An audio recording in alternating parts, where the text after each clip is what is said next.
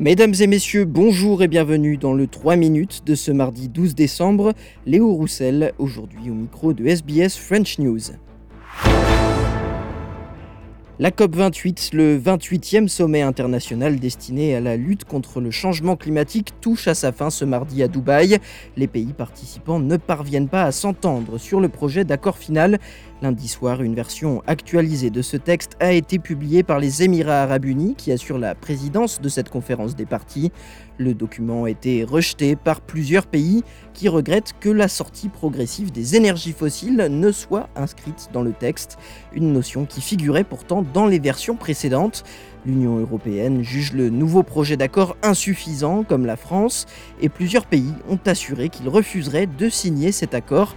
Les États-Unis, le Royaume-Uni, le Japon, le Canada ou encore l'Australie. Pour ces pays, signer ce texte reviendrait à signer l'arrêt de mort de plusieurs États insulaires. C'est l'expression qu'utilisait d'ailleurs le député samoan Cédric Schuster, président de l'Alliance des petits États insulaires. We will not sign our gift certificate. We cannot sign on, on to text that does not have strong commitments on phasing out fossil fuels. As SIDS, we feel our voices are not being heard, while it appears that several other parties have enjoyed preferential treatment, compromising the transparency and inclusivity of the process. How can you not understand? It is our very survival Et les ministres européens du climat et de l'énergie ont déclaré qu'ils étaient prêts à poursuivre la conférence plus longtemps que prévu pour obtenir un résultat plus satisfaisant. En Australie, le nord de l'État du Queensland se prépare à affronter le passage de l'ouragan Jasper, reclassé en catégorie 2 ce mardi par le Bureau of Meteorology. Selon l'organisme de prévision, l'ouragan pourrait toucher terre près de Port Douglas demain mercredi en milieu de journée.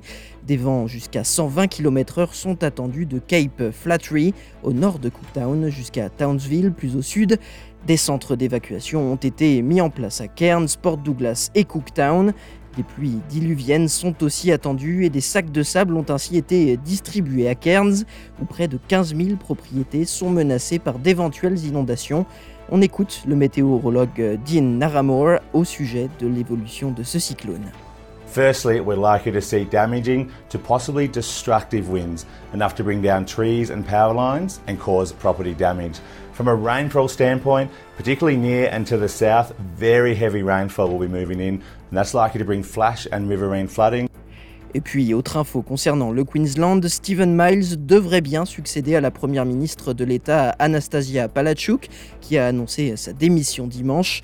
Un jour après avoir présenté sa candidature, la rivale de Stephen Miles, Shannon Fentiman, a finalement annoncé ce mardi qu'elle se retirait et qu'elle apporterait son soutien à Stephen Miles. Enfin, un mot de commerce avec la levée des sanctions chinoises sur les exportations australiennes qui se poursuit. L'agence chinoise des douanes a annoncé la levée des suspensions imposées aux importations en provenance de trois abattoirs australiens. Le récent assouplissement de ces restrictions fait suite à plusieurs rencontres entre le ministre du Commerce Don Farrell et son homologue chinois Wang Wentao au cours des derniers mois. Voilà messieurs, dames, pour l'essentiel de l'actualité de ce mardi 12 décembre. Je vous souhaite de passer une excellente soirée. Votre prochain bulletin du 3 minutes, c'est dès demain sur SBS French News avec Audrey Bourget. Bonne soirée.